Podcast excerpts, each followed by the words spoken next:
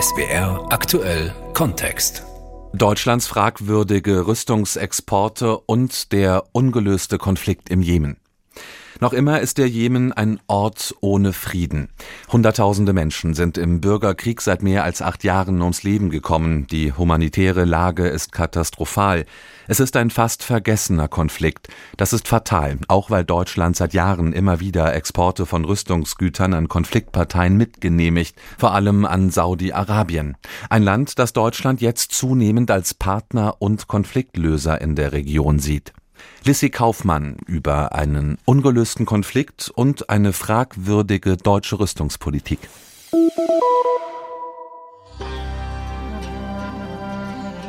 Der Jemen. Noch immer ein Ort ohne Frieden. Vor mehr als acht Jahren begann der Krieg in dem Land im Süden der arabischen Halbinsel. Ein Land anderthalbmal so groß wie die Bundesrepublik. Nach UN-Angaben sind bislang rund 380.000 Menschen im Krieg oder an den Kriegsfolgen gestorben, das heißt an Hunger oder Krankheiten. Zwar sind die Kampfhandlungen derzeit weitgehend eingestellt, doch die Auswirkungen des Krieges sind bis heute in jeder Faser des Landes zu spüren. Magdalena Kirchner kennt die Lage vor Ort. Sie ist bei der Friedrich-Ebert-Stiftung zuständig für den Jemen, reist alle paar Wochen in das Land. Aktuell ist es noch eine der größten humanitären Katastrophen, sozusagen immer am Rande ähm, wirklich einer Hungersnot. Also gerade Ernährungssicherheit ist ein Riesenproblem im Jemen. Ähm, der Krieg hat die zivile Infrastruktur nicht vollständig, aber zu großen Teilen zerstört. Also medizinische Versorgung. Viele Menschen haben einfach seit Jahren ihre Gehälter nicht mehr bekommen, die im öffentlichen Sektor arbeiten.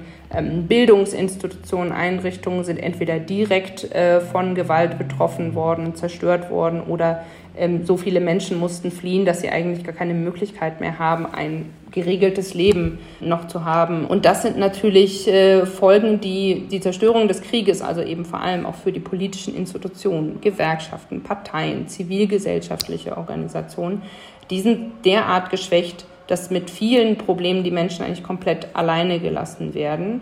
Und die wenigen Möglichkeiten, politisch einzugreifen, führen eben dazu, dass vor allem eben die meisten Menschen äh, von humanitärer Hilfe abhängig sind und sozusagen weit unter dem anerkannten Existenzminimum einfach leben müssen. Die meisten Menschen, das sind laut UN 25 Millionen Jemeniten. Es ist ein Konflikt, der nie wirklich die Aufmerksamkeit bekommen hat, die angemessen gewesen wäre angesichts des Ausmaßes der Katastrophe. Ein Konflikt, der immer weiter aus dem Fokus der Berichterstattung verschwindet. Was fatal ist. Denn Deutschland hat sich mit fragwürdigen Waffenlieferungen indirekt mitverantwortlich gemacht und tut das noch heute. Immer wieder genehmigt Deutschland Rüstungsexporte nach Saudi-Arabien und das trotz der Beteiligung des Landes im Jemen-Konflikt. Saudi-Arabien führt eine Allianz an, die bis April 2022 aktiv an der Seite der jemenitischen Regierung gekämpft hat, gegen die Houthi-Rebellen. Eine Allianz, die Angriffe flog mit Flugzeugen aus europäischer Produktion.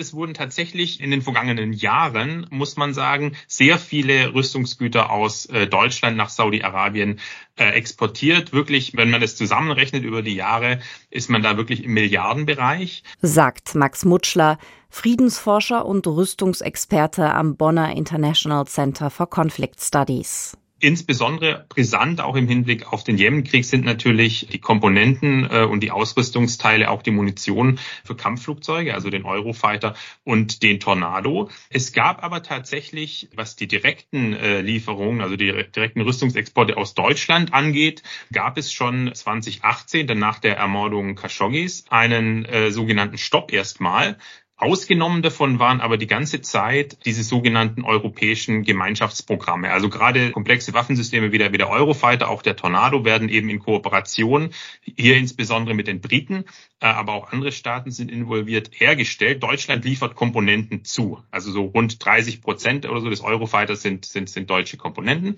Und für die gab es in der Tat nie einen echten Stopp. Auch die jetzige Ampelregierung hat damit nicht aufgehört obwohl es die sogenannte Jemen-Klausel in den Koalitionsvereinbarungen gibt. Sie lautet Wir erteilen keine Exportgenehmigungen für Rüstungsgüter an Staaten, solange diese nachweislich unmittelbar am Jemenkrieg beteiligt sind. Ausgenommen bleiben aber weiterhin jene Lieferungen, die im Rahmen europäischer Kooperationen stattfinden. Und so hat die Ampelregierung noch im vergangenen Jahr die Ausfuhr von Ausrüstung und Munition für die Eurofighter nach Saudi-Arabien genehmigt, im Wert von 36 Millionen Euro. Mutschler sieht eine Mitverantwortung Deutschlands für Menschenrechtsverletzungen im Jemen. Die Art der Kriegsführung gerade der Saudis, aber auch der Emiratis gezielt auch zivile Infrastruktur äh, zu zerstören. Also nicht nur einfach äh, sogenannte Anführungszeichen, auch ein schlimmes Wort ja eigentlich Kollateralschäden in Kauf zu nehmen, sondern auch wirklich ganz gezielt es als Teil der der Kriegführungsstrategie auch mit zu betreiben. Das konnte man sehen und trotzdem wurden die Exporte genehmigt, gerade auch für die Rüstungsgüter, Komponenten für Kampfflugzeuge, die dafür genutzt werden. Das hat die deutsche Bundesregierung über viele Jahre sehenden Auges gemacht. Zuletzt nur noch mit der Ausrede oder mit der Begründung, ja, es sind die europäischen Partner. Das ist ein Dilemma, was man auch sehen muss, aus dem man nicht gut rauskommt. Aber es ist trotzdem aus meiner Sicht sehr bedauerlich und wirklich auch ein Fehler, hier die Entscheidung in dem Falle wirklich gegen äh, das, die Stärkung, die Stützung des humanitären Völkerrechts zu treffen. Immerhin, der Genehmigung von weiteren Lieferungen des Eurofighters an Saudi-Arabien hat Scholz in diesem Sommer eine Absage erteilt. Vorerst. Kurzfristige Änderungen bei Exportentscheidungen, so hat es der Krieg in der Ukraine gezeigt, sind aber nicht ausgeschlossen. Noch nicht vom Tisch ist die Lieferung des Transportflugzeugs A400M an die Vereinigten Arabischen Emirate, ebenfalls Mitglied der Internationalen Allianz im Jemen und damit kriegsbeteiligt. Das Flugzeug kann bei zivilen Operationen zum Einsatz kommen, aber eben auch im Krieg, für den Transport von Waffen und Munition zum Beispiel. Ein Argument für künftige Lieferungen an Saudi-Arabien, aber auch die Emirate, das aus der Bundesregierung zu hören ist, die neue Rolle der bisherigen Kriegsbeteiligten in der Region. Kanzler Scholz bei einer Pressekonferenz im Juli dieses Jahres. Die Situation im Jemen hat sich sehr geändert. Deshalb ist es auch völlig richtig, dass wir, wie angekündigt, eine neue Verständigung herbeiführen, wie nun mit der Situation umzugehen ist, wo ja viele der am Konflikt Beteiligten sich aus dem Konflikt zurückgezogen haben. Und darum kann die bisherige und alte Klausel nicht mehr handlungsleitend sein. Denn deshalb ist es aber auch wichtig gewesen, dass wir hier eine Verständigung herbeiführen, wie das miteinander äh, in Zukunft gehandhabt werden soll, auch gerade wegen der Bedeutung, die zum Beispiel die äh, Kooperationen haben, die wir bei verschiedenen Rüstungsprojekten in Europa haben. Da werden dann viele Entscheidungen getroffen werden können, etwa wenn es um äh, den A400M geht, die alte Klausel, von der Kanzler Scholz da spricht, ist eben jene Jemen-Klausel aus dem Koalitionsvertrag. Keine Waffen an Kriegsparteien im Jemen wie Saudi-Arabien. Jetzt also doch?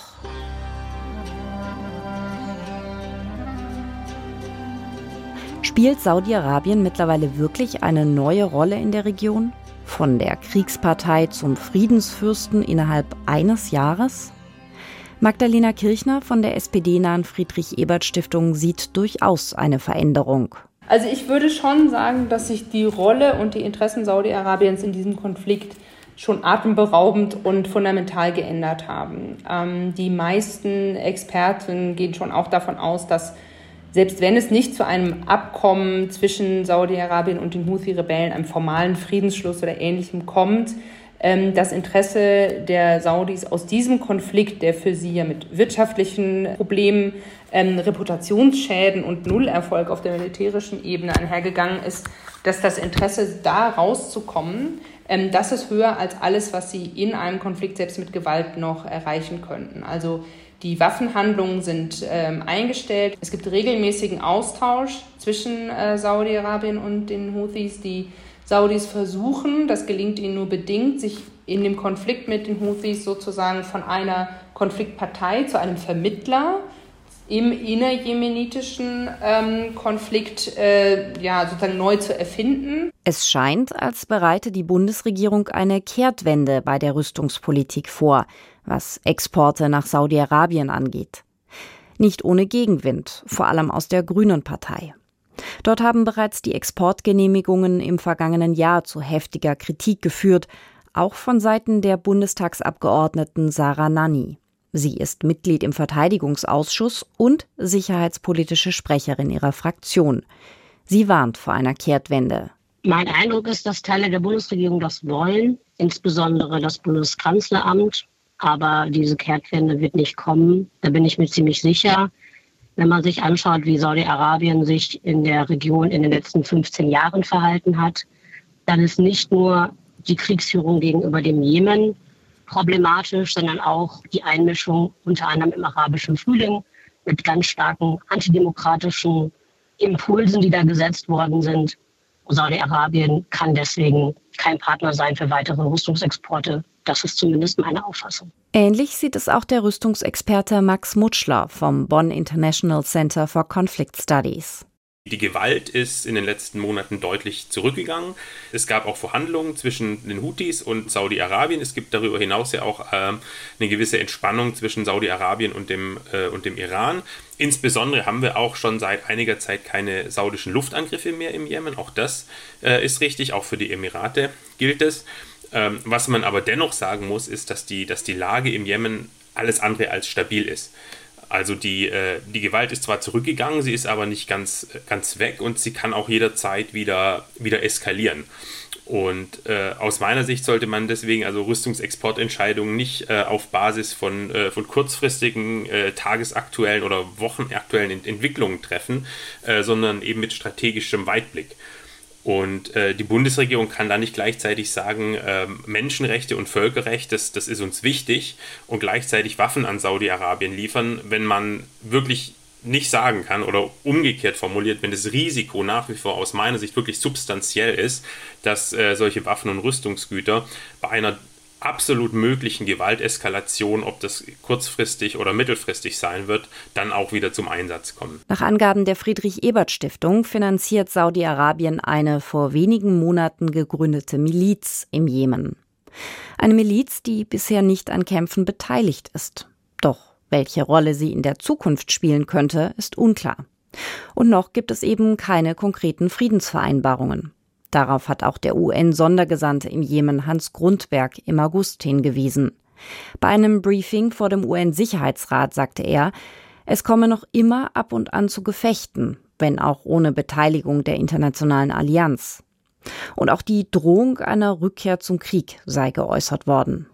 Die Lage bleibt fragil.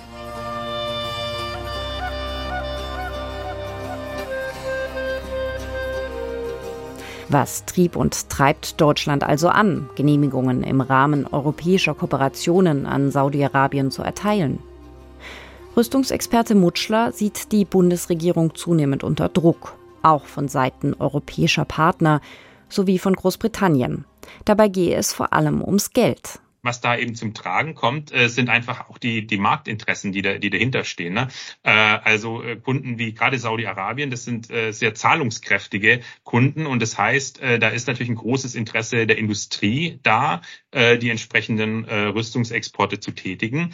Äh, und die werden sich natürlich dann äh, dafür auch bei der Politik äh, einsetzen. Und das deutsche Rüstungsexportkontrollrecht ist leider nach wie vor so, dass es gerade diesen ähm, diesen außenwirtschaftspolitischen Interessen großen, äh, großen Stellenwert und Spielraum auch, äh, auch, auch einräumt. Die Politik könnte das zumindest bei den Kriegswaffen äh, was klar, äh, klar versagen, hat es aber in vielen Fällen ähm, nicht, nicht gemacht. Auch die Energiekrise könnte eine nicht unerhebliche Rolle spielen bei der neuen deutschen Haltung.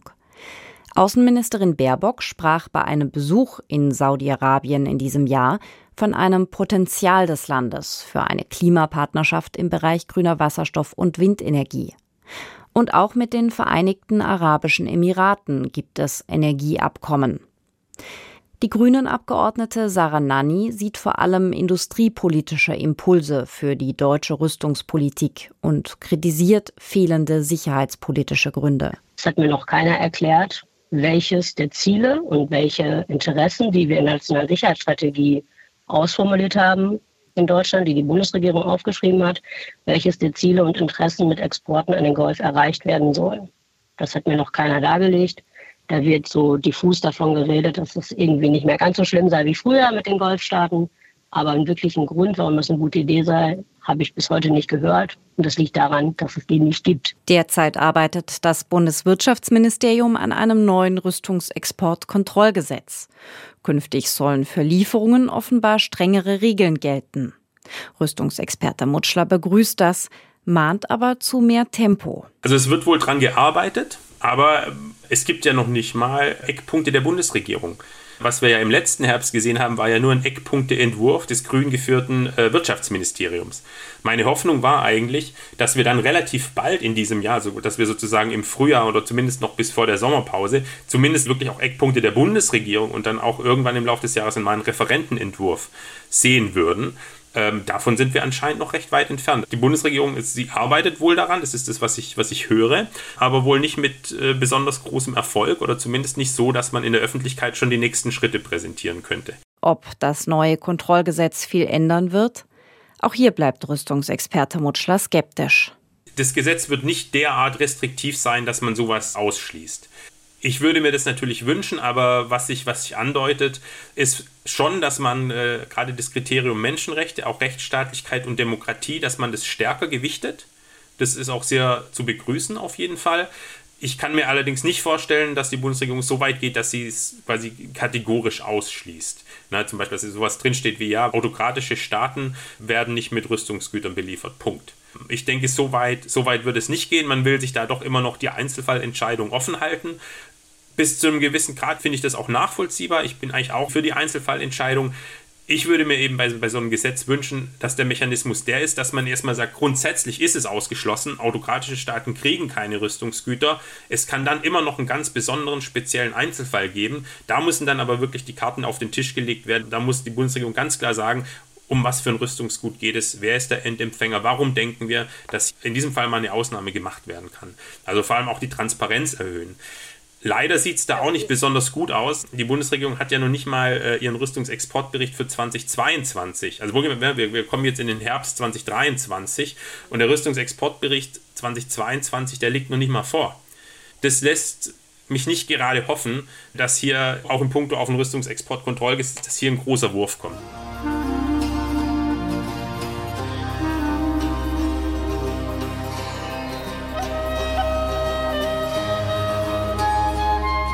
Deutschlands fragwürdige Rüstungsexporte und der ungelöste Konflikt im Jemen. Das war SWR aktuell Kontext von Lissy Kaufmann.